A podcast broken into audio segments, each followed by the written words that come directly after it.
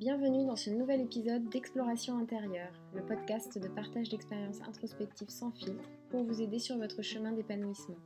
Je suis Pauline Legrand, entrepreneur, conférencière, yogini et coach, et après six ans d'exploration, j'ai créé ce podcast pour vous raconter chaque mercredi mes découvertes ou celles de mes invités et vous présenter les outils concrets qui nous ont aidés, vous dévoiler nos challenges, nos prises de conscience et nos évolutions. Tout ça en toute transparence pour vous inspirer à cheminer vous aussi vers une vie plus libre et alignée à vos aspirations profondes.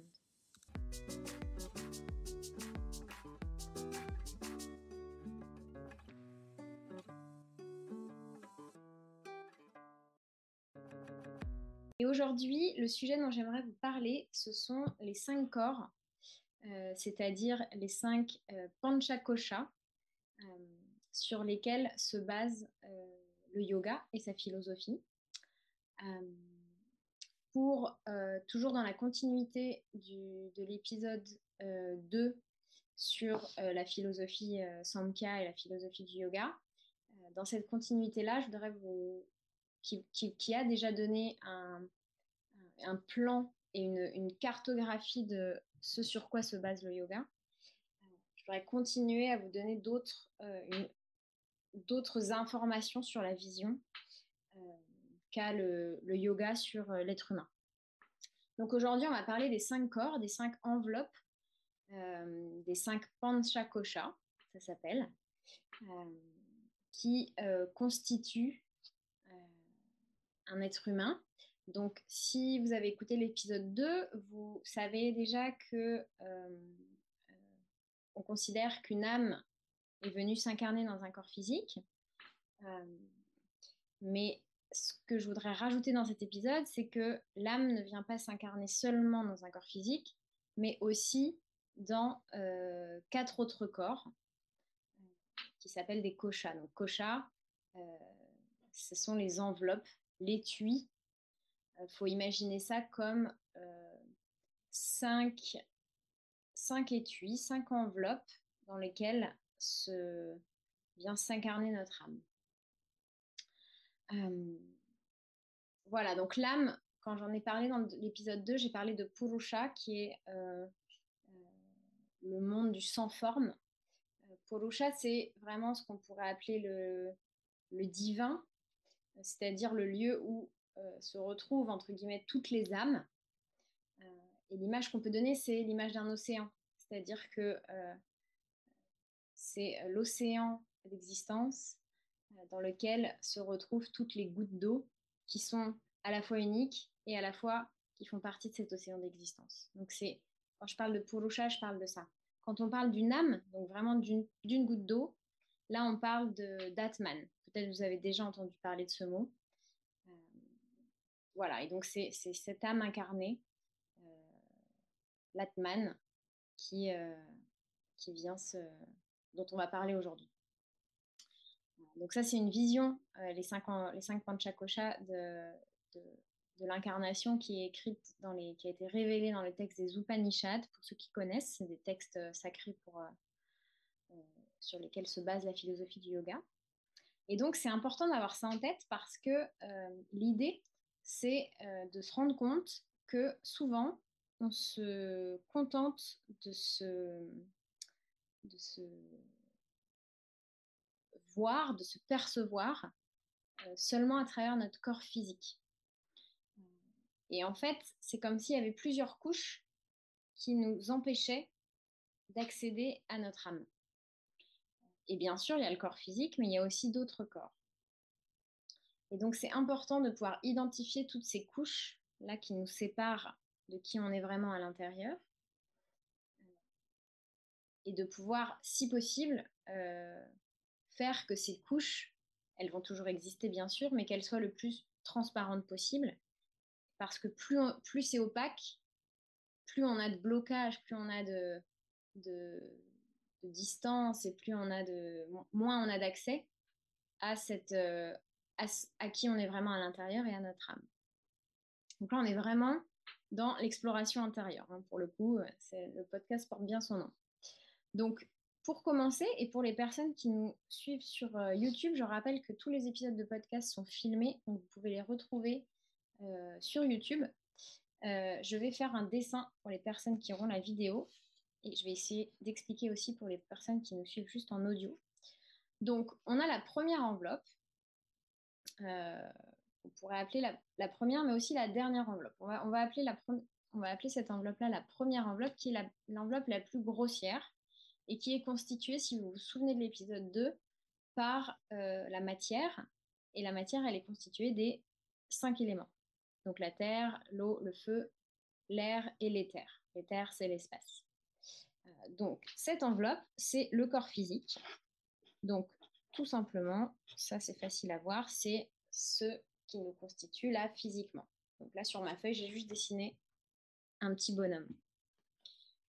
Euh, donc cette enveloppe, le corps physique, on l'appelle Anamaya Kosha. Euh, Ana, c'est la nourriture.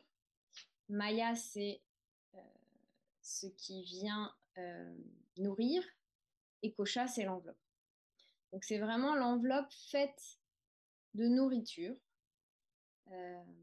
faite de, euh, enfin, qui se régénère et qui vit grâce euh, à la nourriture qu'on absorbe, évidemment, donc ce qu'on mange et ce qu'on boit. Donc l'alimentation, elle joue un rôle considérable euh, dans le, maintien quotidien de cette enveloppe-là, de la première enveloppe la plus grossière. Et c'est pour ça que l'alimentation, quand on parle de yoga et quand on pratique le yoga, on est obligé à un moment de remettre en cause et de d'observer euh, les bienfaits ou pas de notre alimentation, euh, parce que ça va euh, dans cette, cette, idée de prendre vraiment soin de cette, cette première enveloppe du corps physique. Donc l'alimentation, tout comme ce qu'on fait sur le tapis, les asanas, tout comme le travail de méditation qui est plus mental, etc., c'est primordial en fait dans le yoga. Peut-être qu'un jour je ferai un, épisode de podcast sur l'alimentation yogique euh, si ça vous intéresse, n'hésitez pas à me le dire en commentaire. Euh, voilà, et donc, euh, il y a plusieurs manières de prendre soin de cette enveloppe physique, de cette, première enveloppe faite de nourriture. C'est l'alimentation, je viens de le dire, mais aussi du coup les périodes de jeûne, de jeûne où on, se suspend, on arrête de manger pendant quelques temps pour laisser le corps physique se régénérer. Ça, c'est pareil, je ferai un épisode sur le jeûne, c'est sûr, euh, d'autant plus que je, prévois d'en faire un euh, encore une fois à l'automne. Euh, voilà, et puis il y a aussi, bah, pour prendre soin de cette enveloppe, évidemment les asanas, donc les pratiques de posture physique qu'on a l'habitude de faire sur le tapis, et toutes les techniques de purification du corps et donc d'hygiène. Donc là, je pense au, notamment au jalaneti, quand on vient se, nettoyer toute la cavité euh, ORL avec de l'eau salée euh, le matin, par exemple. Je pense au nettoyage de l'estomac, je pense au, même au nettoyage des intestins, etc., l'utilisation du gratte-langue, etc. Ça, peut-être que je pourrais aussi faire un épisode là-dessus. C'est euh, hyper important et il y a plein, plein, plein de techniques, même très simples, pour, pour prendre soin de son corps physique voilà pour le premier corps. Euh, le deuxième corps, donc là, je vais dessiner sur mon dessin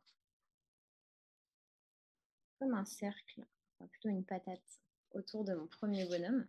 Donc le bonhomme, c'est le corps physique. Là, tout autour, on a une, deuxième enveloppe qu'on appelle Pranamaya Kosha. Et ça, c'est l'enveloppe faite de prana, donc d'énergie vitale. L'énergie vitale, c'est euh, l'énergie qui euh, anime le monde, qui est euh, partout tout le temps et qui nous traverse, circule à l'intérieur de nous à chaque instant. et aussi à l'intérieur de tous les êtres vivants. Donc je pense évidemment aux plantes, aux végétaux, mais aussi aux animaux. Le prana, en yoga, il circule dans ce qu'on appelle dans des canaux d'énergie qu'on appelle des nadis. C'est l'équivalent des méridiens en médecine chinoise, si ça vous parle plus. Euh, et euh, à chaque fois que des canaux d'énergie, donc des nadis, se croisent, on a des dépressions d'énergie qu'on appelle des chakras. Des chakras. Je ferai un épisode aussi spécial sur les chakras. Euh, et donc l'idée de euh, prendre soin de cette deuxième couche, euh, de cette deuxième enveloppe prana, pranamaya kosha, c'est de laisser circuler notre énergie, notre prana, notre énergie vitale. Et ça, du coup, bah, on ne sait pas forcément le faire comme ça instinctivement parce qu'on n'a pas appris, on ne sait même pas, a priori en général, ressentir vraiment ce qui nous anime, euh, l'énergie qui traverse notre corps à un instant T, sauf si on s'entraîne. Il y a des gens qui ont plus l'habitude de ça, je pense aux gens qui font des soins énergétiques, qui ont souvent, euh, par exemple, le chakra des mains qui est euh, plus développé et qui arrivent à ressentir l'énergie qui circule dans leur corps, évidemment, mais aussi dans le corps d'une autre personne. voilà, mais quand on ne sait pas faire ça, quand on n'a pas appris, la technique qu'on utilise le plus, c'est la respiration. Donc tous les exercices qu'on appelle des pranayama, peut-être vous connaissez ça déjà, vous en avez fait dans vos cours de yoga, ce sont des exercices de respiration où on inspire, on expire, on retient sa respiration, on suspend aussi sa respiration parfois. On arrête de respirer avec les poumons vides. Et, et ça, ça nous permet de contrôler plus ou moins consciemment notre prana, notre énergie intérieure. Une autre technique qu'on peut utiliser pour équilibrer cette, cette, deuxième enveloppe, c'est la concentration, ce sont les exercices de, de, concentration, de dharana, on appelle ça en yoga, puisque on part du principe que là où on focus, là où on focalise notre attention, on amène de l'énergie. C'est un petit peu le principe du scan corporel qu'on fait souvent en relaxation ou dans des pratiques de yoga nidra, où en fait on vient se concentrer sur euh, le gros orteil, le deuxième orteil, le troisième orteil, le quatrième orteil, etc., le genou, la cuisse, la hanche, le ventre, etc., pour tout simplement déjà venir relâcher et amener de la conscience dans ces parties-là du corps pour pouvoir bien les relâcher, bien se détendre, et aussi même si on le fait sans en avoir conscience, on amène de l'énergie à cet endroit-là. Euh, et ça, c'est hyper intéressant parce que ça veut dire que, enfin, c'est pas compliqué en fait de se concentrer sur quelque chose. Ça veut dire que si, par exemple, euh, on a une douleur, et d'ailleurs on le fait instinctivement, j'ai mal au ventre, qu'est-ce que je fais? Je mets mes mains sur mon ventre. Instinctivement, on fait ça. Une maman, quand son enfant a mal quelque part, elle va mettre sa main parce que quand on met notre main et quand on se concentre en plus sur cette partie, cette zone-là du corps, on envoie de l'énergie et du coup, on, favorise euh, l'apaisement et la guérison euh, de ce qui a besoin d'être euh, traité. Voilà. Et ce qui est important, et c'est pour ça que je vous fais le dessin pour les personnes qui sont sur YouTube, c'est que, évidemment, toutes les enveloppes ont une influence sur les autres. Donc là, on peut voir déjà que, et même en audio, que l'enveloppe de euh, prana, donc d'énergie vitale, a une influence sur le corps physique et vice-versa. Et souvent, le corps physique, c'est, puisque c'est le seul avec lequel on est vraiment en contact et qu'on écoute vraiment, c'est le dernier à se manifester. C'est-à-dire qu'on a un problème dans une enveloppe, euh, dans un corps, euh, qu'on n'identifie pas, parce qu'on n'a pas cette conscience-là. Et du coup, ça vient se répertorier sur le corps qui est en dessous, jusqu'à ce que physiquement, que le corps physique nous alerte par une douleur ou une maladie. J'en je, reparlerai quand j'aurai fait tous les cinq corps. Donc voilà pour le deuxième, le corps énergétique. Euh, ensuite, on a Manomaya Kosha, qui est l'enveloppe qu'on appelle l'enveloppe faite de pensée. Donc cette enveloppe, elle est encore plus subtile que l'enveloppe énergétique. Et cette enveloppe de pensée, donc je vais la dessiner sur mon dessin. En gros, je fais une patate encore plus grande qui enveloppe les deux autres, les deux autres corps. Et ça, c'est donc l'enveloppe de pensée, mais pas seulement le les, pensées mentales, c'est relié à ce, que, ce dont je parlais dans l'épisode 2, qui est le mental émotionnel, manas. Donc là, c'est le lieu de la création, du maintien et aussi de la dissolution des pensées, mais aussi des émotions qui sont associées. Donc je pourrais faire aussi un podcast sur les émotions, mais quand une émotion, quand une, une émotion est générée, la plupart du temps, elle est générée parce qu'il y a une pensée juste avant. Une émotion, elle ne se crée pas toute seule comme ça.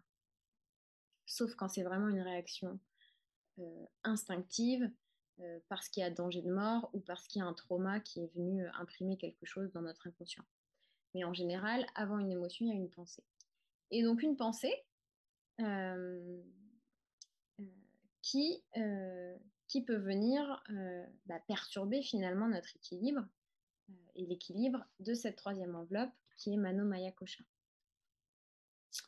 Euh, je prononce tous les A, mais en vérité, euh, on, pas, on, peut ne pas prononcer euh, le, dernier A de Maya.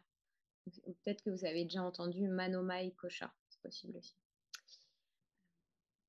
Voilà, et donc pour pouvoir équilibrer et déjà se rendre compte de ce qui se passe dans cette couche-là, dans cette enveloppe-là, bah, c'est très simple, il faut euh, apprendre à reconnaître comment fonctionne son mental. Euh, c'est très simple dit comme ça, euh, mais il y a plein de techniques. Il y a évidemment les techniques de méditation, toutes les techniques d'observation. Peut-être que vous avez déjà fait des, méditations de météo intérieure, de, météo émotionnelle, etc. Bah, ça, ça permet, de l'introspection en fait, ça permet de savoir comment on fonctionne à l'intérieur. Et petit à petit, une fois qu'on a pris conscience de ce qui se passe, pris conscience d'une émotion par exemple, euh, eh bien de d'agir pour l'apaiser, euh, d'agir en conséquence pour pas qu'elle euh, qu'elle prenne trop de place, qu'elle reste bloquée à l'intérieur de soi, et surtout qu'elle ait pas qu'elle ait le moindre le moindre impact possible sur les corps précédents, donc le corps énergétique et le corps physique, évidemment. Euh, je pense par exemple à, je sais pas moi, l'émotion de la tristesse. Bon, bah, je suis triste. Euh, potentiellement, je vais me sentir avec moins de vitalité et moins d'énergie parce que cette émotion du troisième corps va avoir un impact sur le deuxième corps énergétique. Donc mon niveau d'énergie va baisser. C'est valable pour d'autres émotions aussi, hein, la peur évidemment et la colère, etc.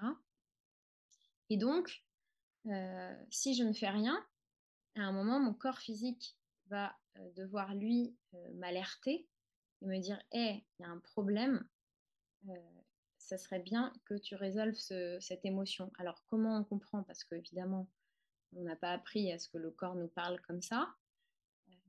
Et ben ça, c'est pareil, il y a plein de choses qui existent. Évidemment, les énergéticiens, eux, peuvent savoir où physiquement, enfin, où le problème physique résonne énergétiquement et du coup émotionnellement.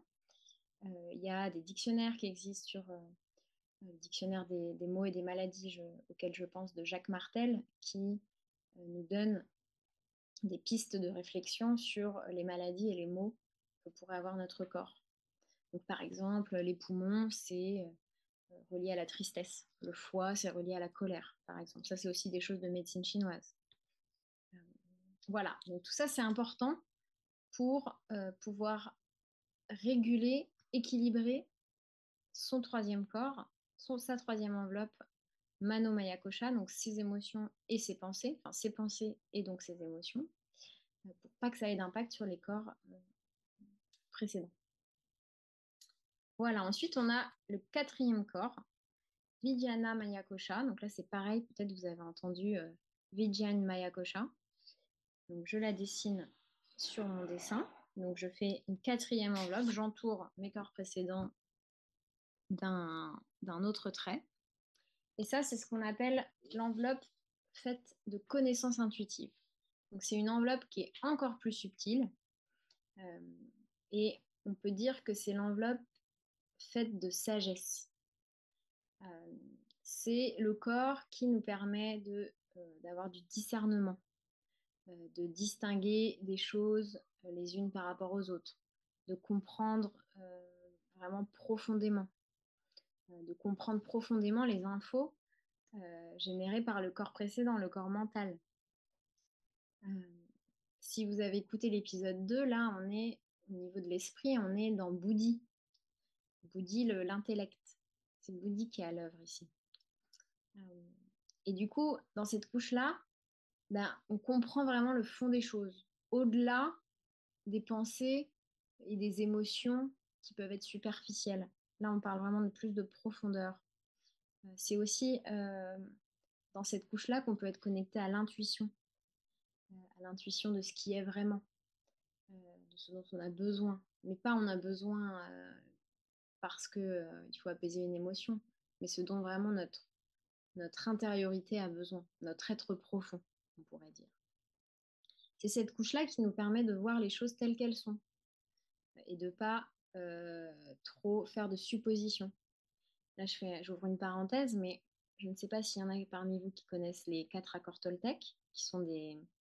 C'est un livre qui a été écrit par Don Miguel Ruiz, un Mexicain, qui, euh, qui a répertorié les quatre et après il a fait un cinquième aussi, les quatre règles de vie euh, basées sur la culture des Toltecs. Donc les Toltecs, c'est euh, une, civilisation qui a vécu autour de l'an 1000 au Mexique, au nord de Mexico City.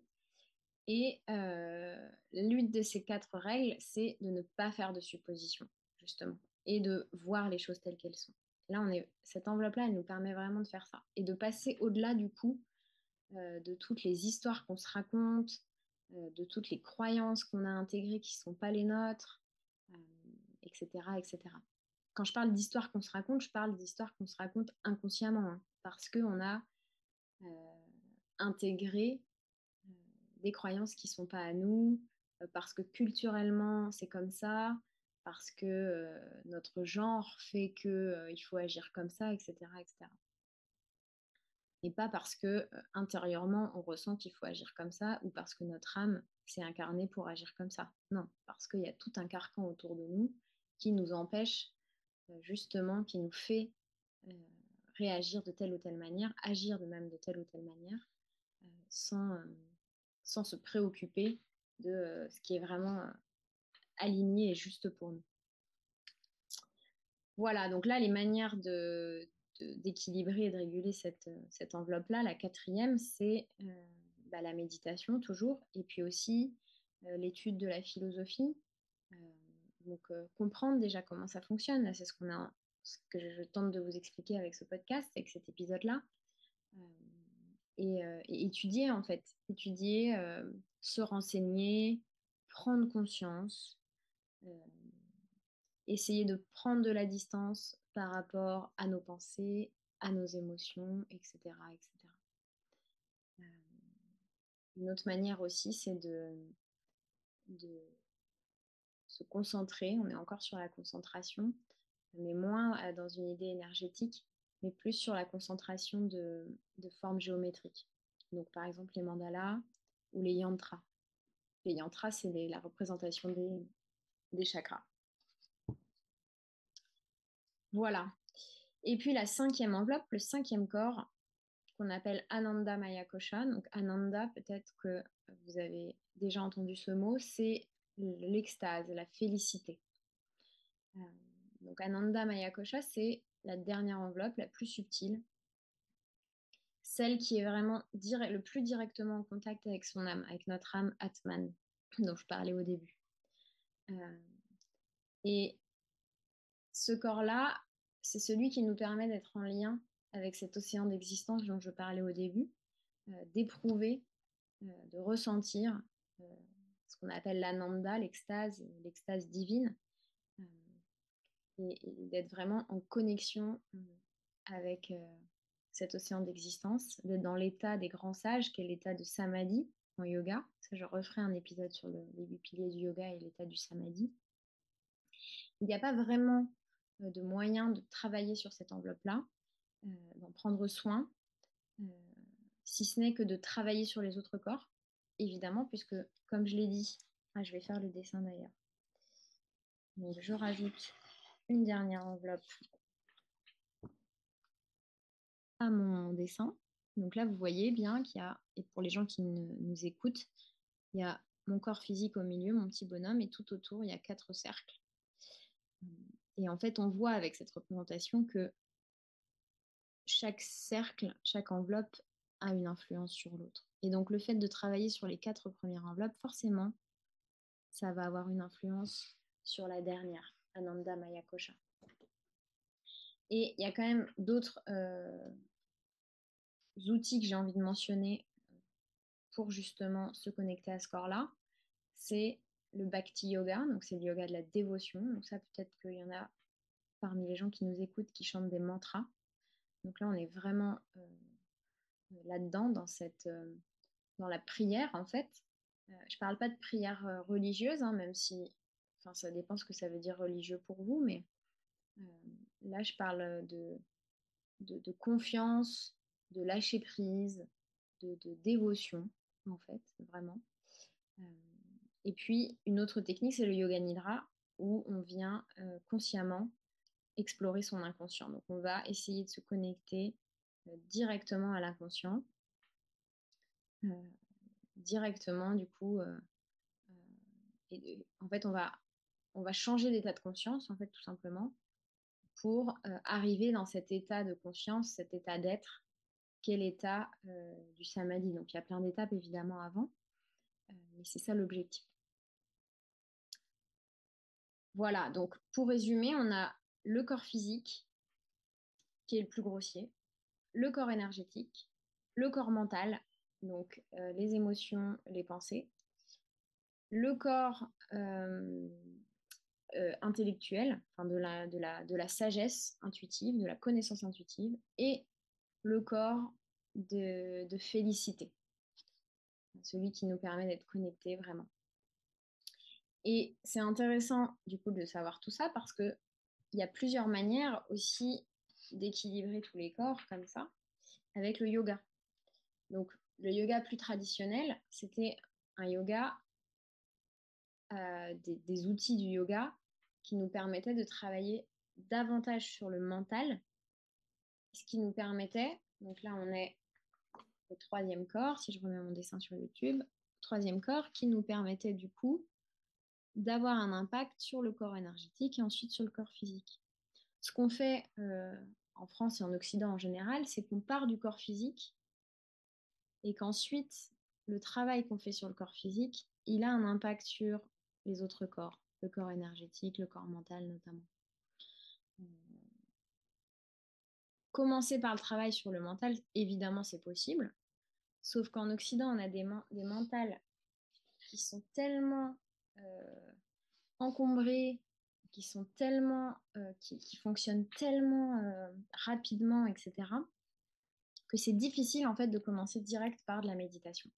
La méditation, c'est vraiment une pratique qui est avancée, et demander à quelqu'un de s'asseoir et de méditer, euh, méditer vraiment, hein, je veux dire, c'est très compliqué. Euh, donc la plupart des gens euh, préfèrent commencer par du, un travail sur le corps physique.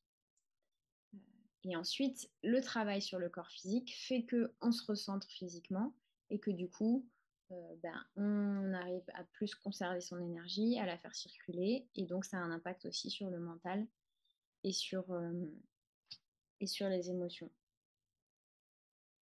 Je pense que mon micro m'a lâché entre-temps. J'espère que vous m'entendez encore.